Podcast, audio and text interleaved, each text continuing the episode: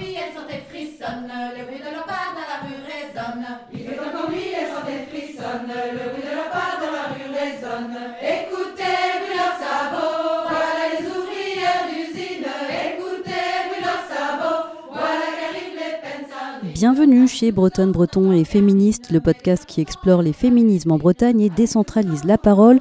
Rendez-vous tous les 15 jours pour un entretien ou un reportage au micro de Aurélie Fontaine.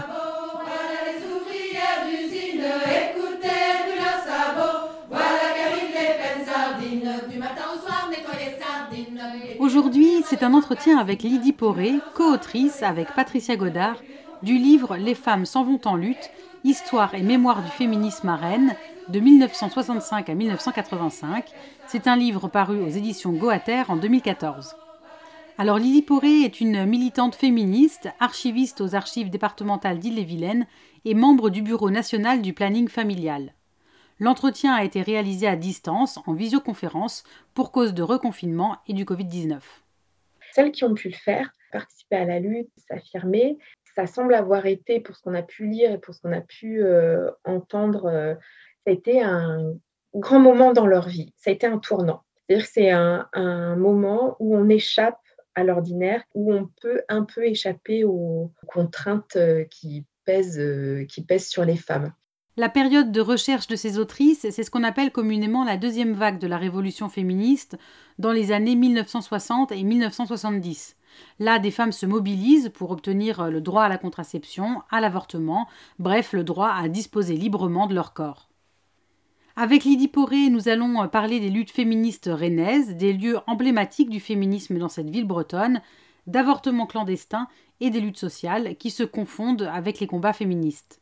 Mais d'abord, on va parler de la question de la décentralisation de la parole féministe, parce que s'intéresser aux luttes féministes à Rennes, au mouvement féministe en Bretagne, ça permet euh, aussi en fait d'archiver cette histoire, autre qu'une histoire féministe parisienne, autre qu'une histoire féministe nationale. Et c'est important de retracer euh, les luttes féministes d'autres territoires. Ça montre à voir qu'il n'y a pas euh, une histoire du féminisme. Il y a euh, des histoires, des féminismes. Quand on a commencé la recherche avec euh, Patricia Godard à, à la toute fin des années 2000, on a vu qu'il y avait euh, très très peu de travaux qui existaient sur l'histoire de mobilisation féministe euh, qui serait déroulée euh, dans d'autres villes, régions que Paris ou, la région parisienne. Il, y avait des choses quand même sur Grenoble, ce qui est un peu euh, l'exception. On ne s'était pas dit, mais tiens, ça s'est passé à Paris et pas dans toute la France, parce qu'en fait, cette histoire euh, parisienne, elle est transmise comme si elle était une histoire euh, nationale. Donc ça brouille euh, les pistes, ça, ça mélange les géographies. Dans vos recherches, est-ce que vous vous êtes rendu compte que euh, Rennes était vraiment une, une ville, donc euh, à l'époque, dans les années 1970-1980, était vraiment une ville euh, engagée dans la lutte contre les inégalités hommes-femmes, que c'était vraiment une ville féministe? Oui, ça a été une très belle découverte.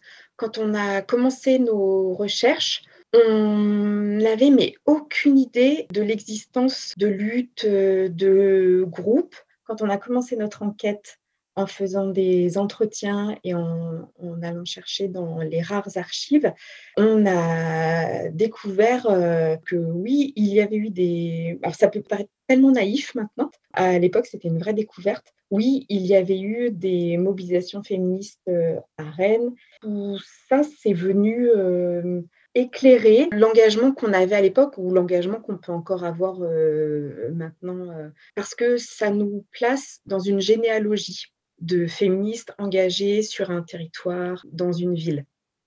Dans votre livre, euh, vous faites euh, une cartographie un peu des lieux emblématiques de la lutte féministe à Rennes, donc euh, entre 1965 et 1979. Est-ce qu'il y a un ou deux lieux particulièrement qui vous ont marqué? Un de ces lieux, c'était et c'est toujours au 13 de la rue Saint-Michel, donc une rue à Rennes euh, qui est connue euh, bien au-delà euh, de Rennes aujourd'hui pour sa vie nocturne, ses bars. euh, où C'était déjà le cas dans les années 70. Et au 13 de cette rue Saint-Michel, qui est en fait une impasse, là, il y avait le local de l'association Choisir. Choisir, c'est un, un groupe de militants d'extrême gauche. Et donc, ce groupe Choisir il s'est fortement mobilisé sur la question de l'avortement. Donc on est mmh en 73-74, la loi sur l'IVG, dite loi Veil, n'est pas passée. Cette association proposait aux femmes de l'information sur l'avortement et notamment comment faire pour aller en Angleterre ou en Hollande, quels sont les réseaux, quelles sont les adresses, comment ça se passe, combien ça coûte, c'est quoi les moyens de transport, euh, etc. Et aussi proposait aux femmes qui étaient enceintes de moins de huit semaines et qui n'avaient pas les moyens d'aller euh, avorter à l'étranger, proposer des avortements sur place. C'était un lieu où le destin de femmes il s'est joué à, ce moment-là dans cet espace-là. Donc les avortements ne se déroulaient pas là, mais les informations étaient données euh, ici. Grâce à la, section locale de Choisir, donc, qui était au, 13 rue Saint-Michel, il y a eu euh, entre 1973 et 1974 une centaine de femmes qui ont pu avorter en fait. Oui, oui, qui ont pu avorter sur place euh, à Rennes. Le groupe, il était composé de, militants d'extrême gauche. Pour certains et certaines, c'était des personnes qui avaient fait ou qui étaient en train de faire des, études de, médecine, qui n'étaient pas médecins et qui euh, avaient eu pour euh, pratique de documenter les avortements et donc qui avaient tenu euh, des fiches avec juste le prénom de la personne, son âge, des indications de la médication qui était donnée et comment s'était passé euh, l'avortement, les contractions, le niveau de douleur, euh, etc. Et ces archives, euh, on, en est très fiers aujourd'hui avec Patricia parce qu'elles ont été données aux archives municipales de Rennes. Et par rapport à ces avortements clandestins, je vais vous lire le témoignage d'une Rennaise, Marie-France Monvoisin, qu'on retrouve dans le livre et qui raconte comment elle a dû aller avorter en Angleterre c'était en 1973. J'ai été obligée d'avorter à l'étranger en étant mineure. Quand j'ai fait cette IVG, j'avais 16 ans, 16 ans et demi. Ma famille a été en lien avec quelqu'un qui travaillait dans une pharmacie, et c'est par ce réseau purement paramédical qu'il pouvait avoir accès aux informations. On a eu une adresse, on a eu une filière. J'avais vu aussi un médecin qui avait dit clairement à mes parents soit vous trouvez une solution pour déclarer que c'est un viol, et c'est possible, soit ce n'est pas possible. Partant de là, il y a eu cette possibilité d'aller en Angleterre. C'était une somme exorbitante pour l'époque, en tout cas pour le niveau financier de mes parents qui étaient ouvriers. On allait prendre l'avion à Pleurtuis. Quand on est monté dans l'avion, un coucou tu parles, Pleurtuis dans les années 1973, je pense qu'il y avait une grande proportion de femmes. Et surtout, quand on est arrivé à l'aéroport en Angleterre et qu'on est passé à la douane, l'officier, j'en ai clairement le souvenir, il savait, il faisait des réflexions, parce qu'il savait qu'on était la moitié des Françaises qui allons pour une IVG. Tu te retrouvais avec un plan, des horaires, euh, aéroport, train, et tu arrivais à la gare, à une des gares de Londres. On avait un journal français dans les mains et quelqu'un nous identifiait comme ça, nous mettait dans un taxi et on arrivait chez un médecin. C'était une salle d'attente d'un vendredi soir en pleine période de grippe. Mais c'était rempli de bonnes femmes. Il y avait d'abord une consultation médicale, il y avait exclusivement des Françaises, de tous les âges, et alors pour le coup, tu reconnaissais les gens que tu avais vus effectivement dans l'avion. Après, tu repartais en taxi sur une clinique à l'extérieur, dans la périphérie de Londres. Et alors là, c'est là que c'était dément. Tu rentrais dans la clinique, tu avais une vingtaine de femmes à la queue leu qui rentraient et tu en croisais vingt qui sortaient. Ils voulaient te garder vraiment un délai minimum. La première nuit, on était dans un hôtel avec tout ce que ça peut représenter. Tu imagines se retrouver dans un hôtel. On tombe sur un mec qui parle français qui nous demande ce qu'on vient faire. Donc tu vois ma mère le malaise de dire que c'était du tourisme et puis le malaise aussi parce que c'était interdit. Peut-être que pour d'autres femmes, d'autres milieux sociaux, la chose était plus facile, mais une mineure accompagnée d'un parent d'un milieu social comme le mien, c'est une expédition absolument effroyable. Par exemple, ma mère a toujours fait comme si, et c'est la seule fois où elle a pris l'avion, tu imagines, elle a toujours fait, encore maintenant, comme si elle n'avait jamais pris l'avion et comme si elle n'était jamais en Angleterre de sa vie. C'est pas rien. Dans votre livre aussi, vous parlez des groupes euh, de femmes, des mouvements de libération des femmes, donc à Rennes, qui, se sont créés euh, notamment à partir de, 1973. Est-ce que vous pouvez nous raconter un petit peu quelques actions que ces mouvements de libération des femmes ont, réalisées à Rennes? Ces groupes euh, femmes qui étaient euh, répartis par quartier ont mené quelques actions. On a, trouvé quelques traces. Alors, ce qui était difficile, c'est que c'était des groupes complètement informels. Donc, il y avait peu de traces. on a trouvé un peu tout peu d'archives, quelques tracts. J'en ai un en tête parce que c'est euh, un tract qui nous a permis de, savoir qu'il y avait eu, par exemple, une contrefête des mères en mai 1976 et, euh, pour dénoncer l'institution de, la fête des mères et que les femmes ne soient pas résumées à leur rôle de mère. On les a vus aussi très actifs, les groupes femmes de Rennes, à la fin des années 1970 quand euh, en 1979, il y a eu les mobilisations pour le vote définitif de la loi Veil. Parce que la loi Veil, quand elle a été votée en 1975, elle n'a été votée que pour cinq ans. À Rennes, les groupes femmes ont été euh, très impliqués de manière, euh, de manière visible. nous, dans, dans, les archives et les témoignages, on les a plus vus à ce moment-là, pour ce qui est de leur implication dans, dans la lutte pour le droit à l'avortement, et notamment une manifestation qui s'est déroulée à Rennes le 6 octobre 1979, euh, le même jour que la grande manifestation euh, parisienne. En 1975, donc euh, la loi Veil est promulguée, le droit à l'avortement, mais vous expliquez que dans votre livre, à Rennes, il est un peu difficile d'appliquer cette loi. L'application n'était pas difficile uniquement à Rennes, ça a été aussi le cas dans d'autres villes de France, mais pourquoi particulièrement à Rennes, cette application-là était rendue difficile? Donc en janvier 1975, quand la loi est promulguée, il reste une forte opposition dans les milieux médicaux et notamment des médecins, des professeurs de médecine qui tenaient, organisaient les, les, services de gynécologie obstétrique dans lesquels la plupart du temps étaient, étaient créés les services d'IVG. Et là, c'est quelque chose qui illustre bien, c'est toujours valable aujourd'hui. Avoir une loi, c'est très bien. Euh, qu'elle soit appliquée, c'est encore mieux, évidemment, c'est indispensable.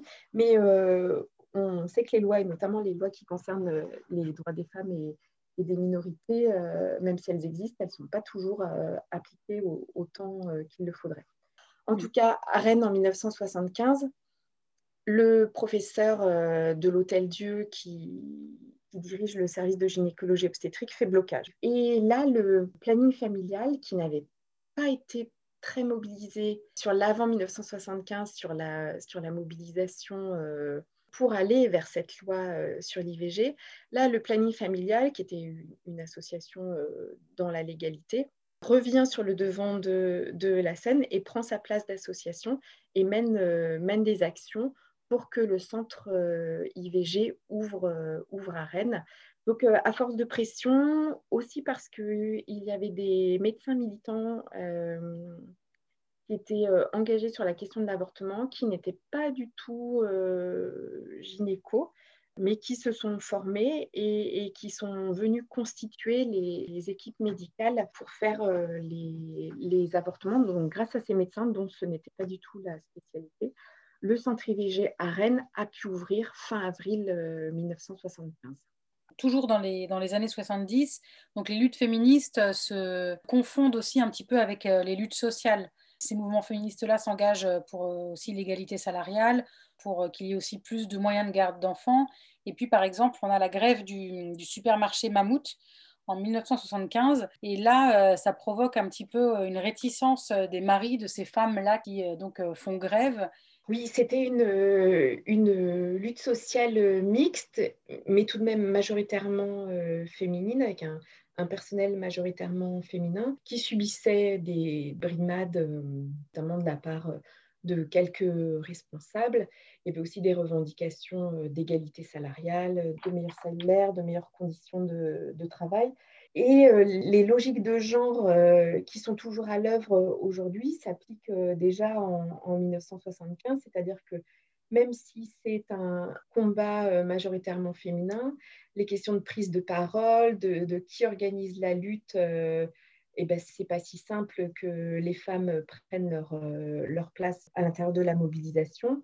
Et puis, il y a aussi effectivement des tas d'enjeux pour les femmes, et notamment pour celles qui sont mères, de pouvoir participer à la mobilisation alors qu'elles ont des enfants euh, dont elles doivent euh, s'occuper, parce que leur organisation familiale est comme ça. Et c'est une, thématique qu'on a aussi observée dans un conflit qui s'est déroulé trois ans plus tard un conflit dans une usine textile qui s'appelait la SPI, la Société parisienne de lingerie indémaillable, où là c'était euh, un conflit euh, très très très très majoritairement euh, féminin, des ouvrières qui se sont mobilisées parce que leur usine euh, allait fermer. À la différence du conflit à Mammouth, elles ont réussi à organiser euh, une garderie pour leurs enfants. Ça a été un des facteurs qui a permis que cette lutte à la SPI, elle puisse durer parce que comme la garde des enfants était organisée, les femmes ne portaient pas cette charge-là individuellement. Il y avait une prise en charge collective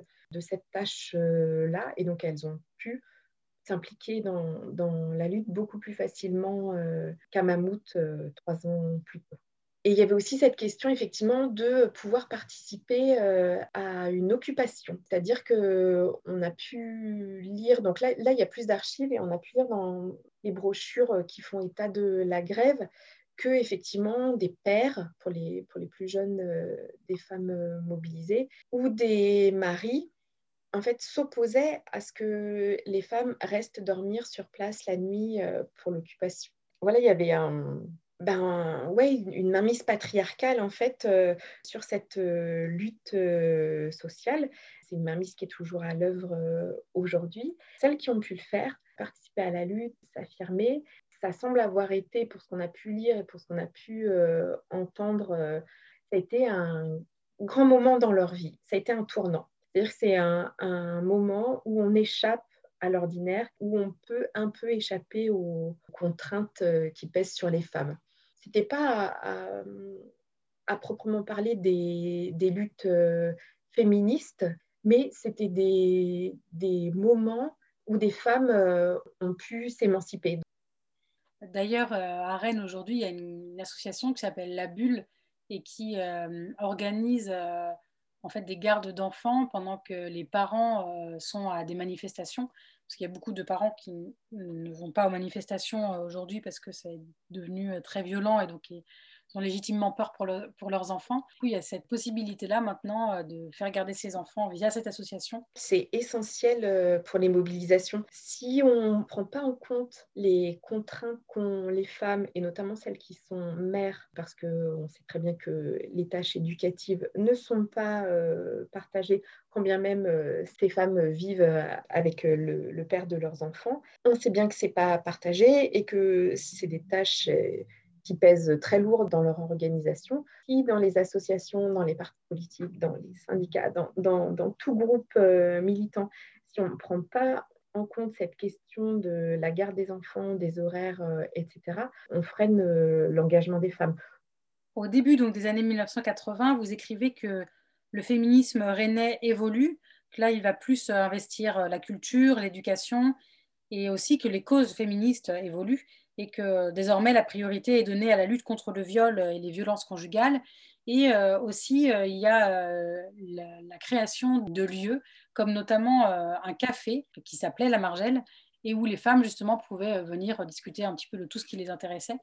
C'est un café qui a été ouvert euh, un peu plus d'un an, donc euh, c'est pas si long, mais il a vraiment marqué les mémoires parce que plusieurs personnes pendant les entretiens nous en ont parlé avec euh, beaucoup de, lumière et de paillettes dans les yeux. Donc oh, il a dû se passer de, très chouettes choses dans ce café. C'était des femmes qui, qui s'étaient rencontrées pour la plupart au groupe Femmes La Paillette, du même nom de, de la MJC et qui euh, ont eu envie de, de modifier leur, euh, leur engagement. Donc ça, c'est euh, un phénomène qu'on observe partout en France, en tout cas dans toutes les villes où les, où les groupes femmes ont été étudiés. Il y a vraiment un, changement à la fin des années 70, début des années 80. Et donc, elles ont eu envie de faire quelque chose à la fois de plus personnel et de plus concret donc c'est aussi la grande époque de développement des maisons des femmes. Il n'y en a pas eu euh, à, Rennes.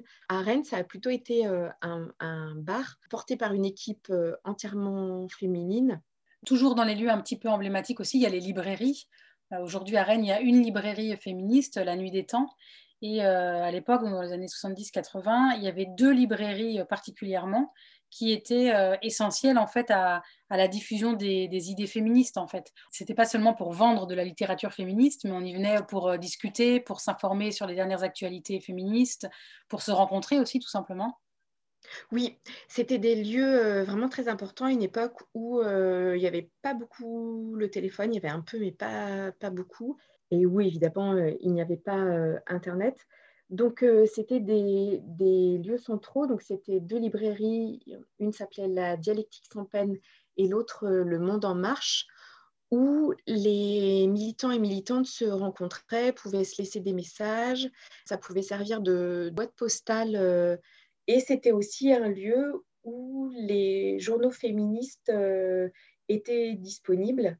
Et ça, c'était vraiment important parce que les, journaux féministes, il n'y en a pas eu à Rennes, mais il y en avait dans d'autres villes. Et c'était vraiment des, des, espaces importants parce que c'est à travers notamment ces journaux que les informations circulaient. De type petites annonces, le groupe femmes de Villejean se réunit tous les mercredis à 18h à tel endroit, dans tel euh, local. Et aujourd'hui, euh, est-ce qu'on peut dire que Rennes, c'est une ville féministe? Sur quoi se concentrent aujourd'hui les révolutions féministes à Rennes? Ce que j'observe avec euh, beaucoup de joie, c'est la mobilisation du groupe Nous Toutes 35, qui est très actif, qui mobilise qui euh, donne matière à réfléchir, qui euh, porte un regard euh, critique sur les mobilisations, et tout en étant toujours force de proposition. Les deux manifestations pour le 25 novembre à l'occasion de la journée contre les violences faites aux femmes, les mobilisations, les manifestations de 2018 et 2019, c'était incroyable. Moi, j'avais jamais vu autant de, monde à, Rennes en manifestation euh, depuis que j'y milite, euh, depuis le début des années 2000.